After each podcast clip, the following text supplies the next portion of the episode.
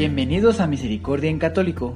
La finalidad de este podcast es compartirte la insondable misericordia de nuestro Señor Jesucristo, apoyándonos de literatura de santos como la biografía y diario de Santa Faustina, testimonios, temas para poner en práctica día a día para el crecimiento a la devoción de la Divina Misericordia. Comenzamos. Jesús, yo confío en ti. Bienvenidos a Misericordia en Católico una vez más, ya sea que lo estés escuchando a través del podcast o a través del canal de YouTube. Bienvenidos, queridos hermanos, queridos hermanas, queridos hijos de Dios, sean bienvenidos. El día de hoy vamos a continuar con el diario de Santa María Faustina Kowalska. Vamos a comenzar en los ejercicios espirituales de 8 días. La última vez terminamos el numeral 370, por lo que ya es momento de comenzar con estos ejercicios espirituales que Santa Faustina va a comenzar.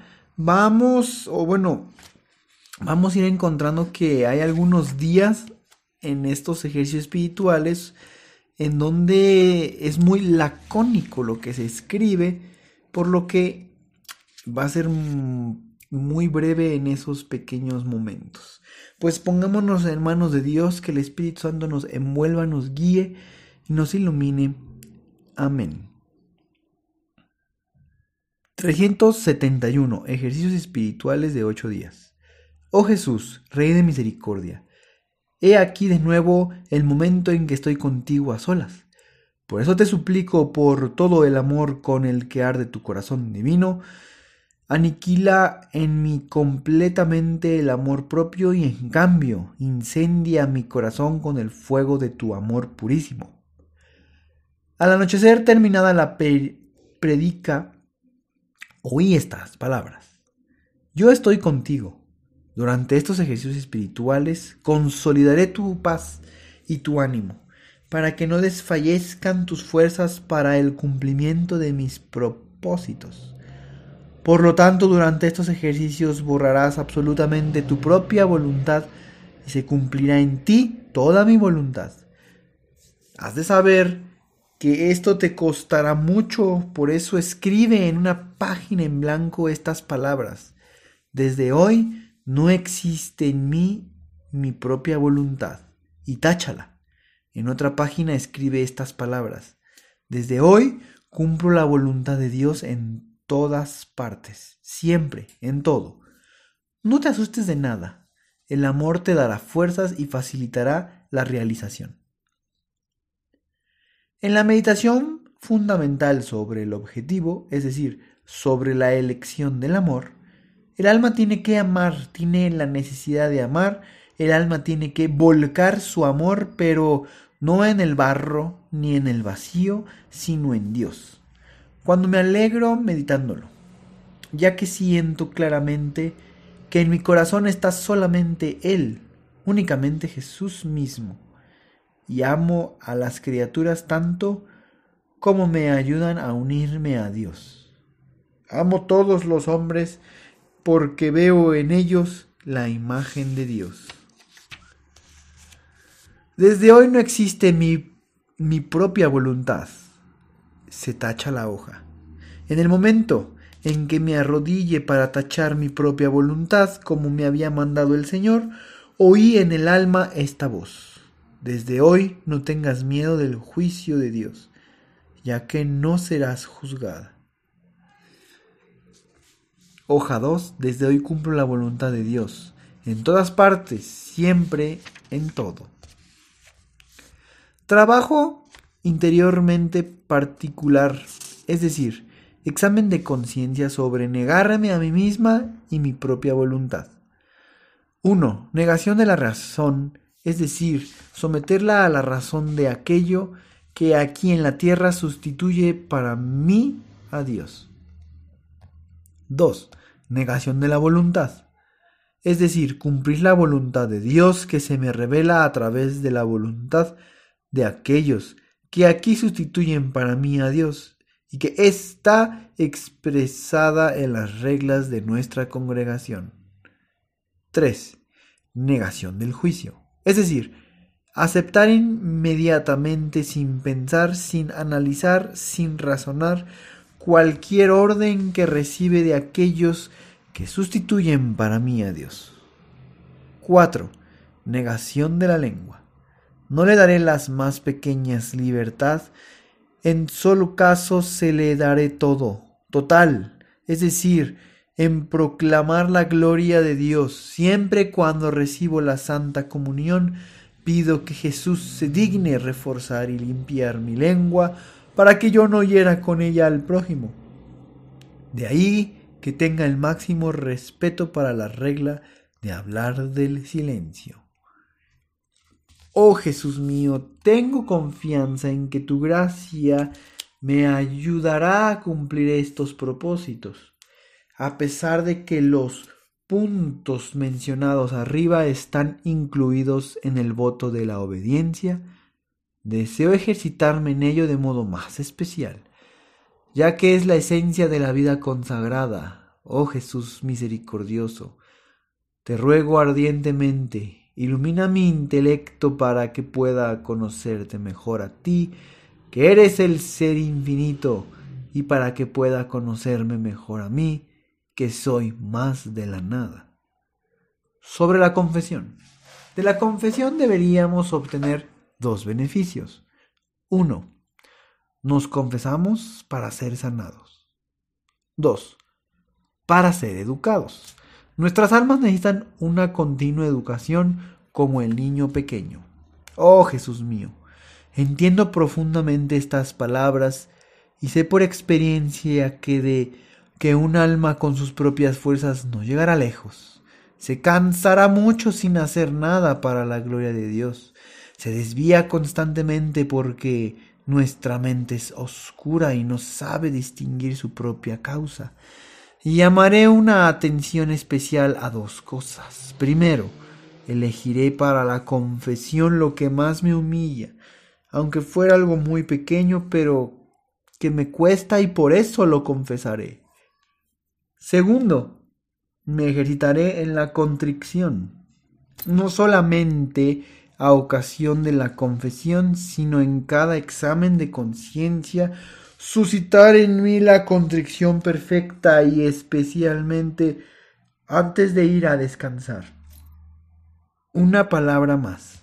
El alma que desea sinceramente progresar en la perfección debe seguir estrictamente los consejos del director espiritual, tanta santidad cuanta dependencia.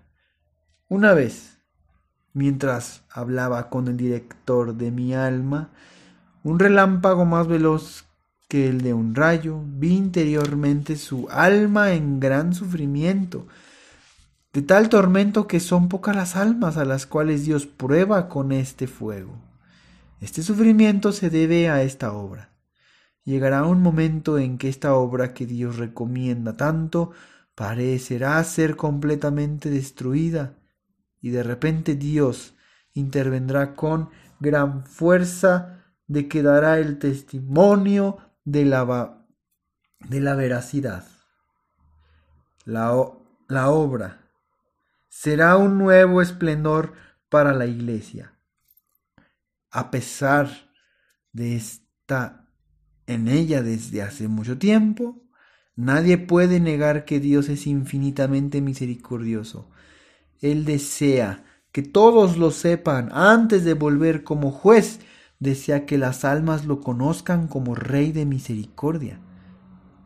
Cuando venga este triunfo nosotros estaremos ya en la nueva vida, en la que no hay sufrimiento, pero antes tu alma será saturada de amargura al ver la destrucción de tus esfuerzos. Sin embargo, esta destrucción es sólo aparente, ya que Dios no cambia lo que ha establecido una vez. Pero aunque la destrucción será aparente, el sufrimiento será real. ¿Cuándo sucederá esto? No sé. ¿Cuánto tiempo durará? No sé. Pero Dios prometió una gran gracia, especialmente a ti y a todos. Que proclamen esta gran misericordia mía. Yo mismo los defenderé en la hora de la muerte como mi gloria, aunque los pecados de las almas sean negros como la noche. Cuando un pecador se dirige a mi misericordia, me rinde la mayor gloria y es un honor para mi pasión. Cuando un, alma exalta mi bondad, entonces Satanás tiembla y huye al fondo mismo del infierno. Durante una adoración Jesús me prometió, con las almas que recurran a mi misericordia, y con las almas que glorifiquen y proclamen mi gran misericordia a los demás, en la hora de la muerte me comportaré según mi infinita misericordia. Mi corazón sufre, continuaba Jesús, a causa de que ni las almas elegidas entienden lo grande que es mi misericordia. En su relación conmigo, en cierto modo, hay desconfianza. Oh, cuánto hiere mi corazón. Recuerden mi pasión, y si no creéis en mis palabras, creed al menos en mis llagas. No hago ningún movimiento, ningún gesto a mi gusto, porque estoy vinculada a la gracia. Siempre estoy atenta a lo que es más agradable a Dios, a Jesús. Durante una meditación sobre la obediencia, oí estas palabras. En esta meditación, el sacerdote habla de modo especial para ti.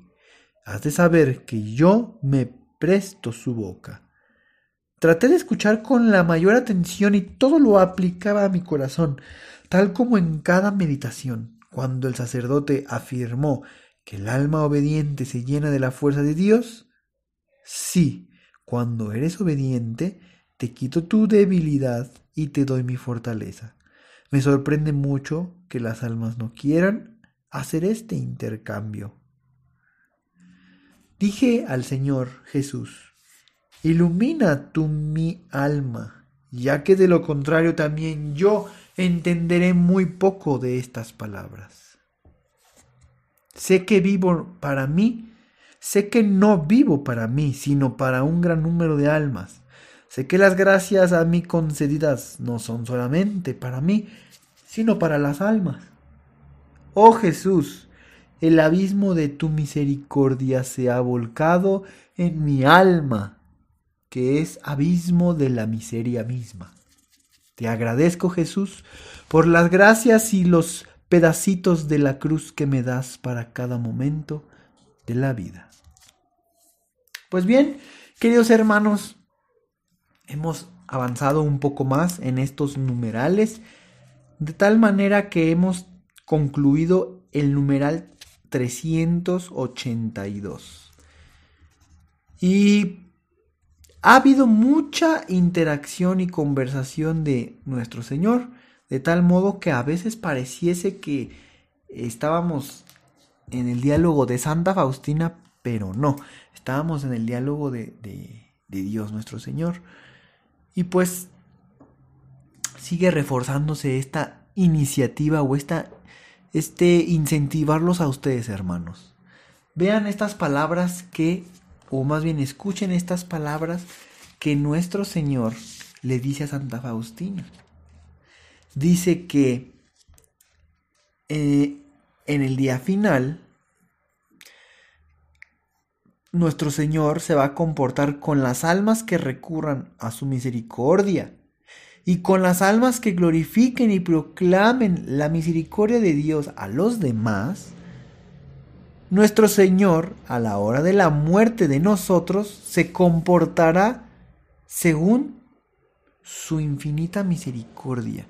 Son unas palabras muy consoladoras, queridos hermanos, porque si ustedes alaban, glorifican la misericordia de Dios,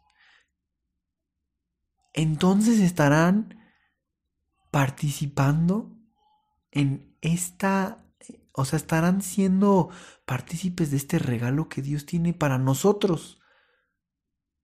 Que en ese momento final de nosotros, Él estará comportándose con su infinita misericordia.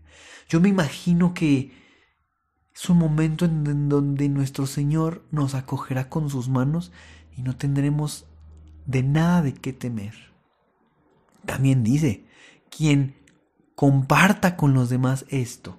Bueno, no sé si dice la palabra compartir, déjeme checar nuevamente el texto. Dice, dice, ah, proclamen mi gran misericordia a los demás. Eso, proclamarla. Qué bueno, en, en estos tiempos se dice más como compartir, difundir, ¿verdad?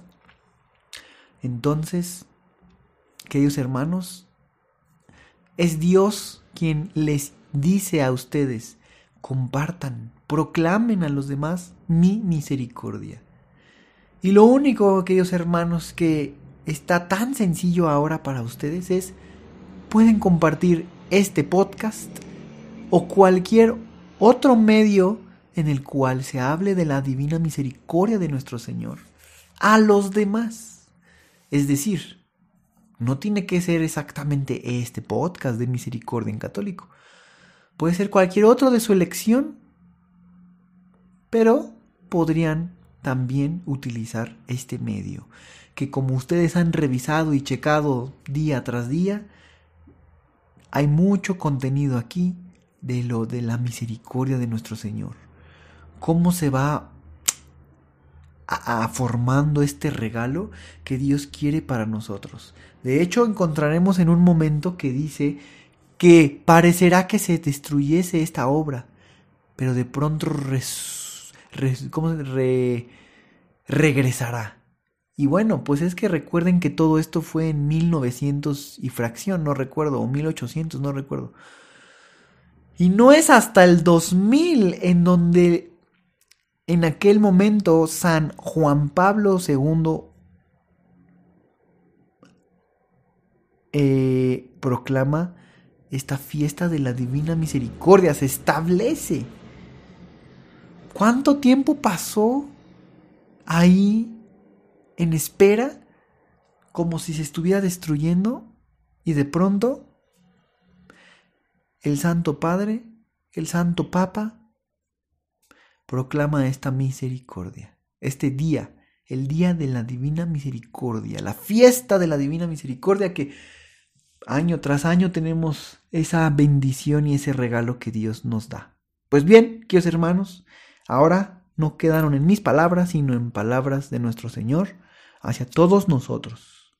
Podemos tener esa gran confianza en ese regalo que Dios tiene a los que proclaman la misericordia de Dios a los demás. Queridos hermanos, como siempre, que Dios los bendiga. Hasta pronto.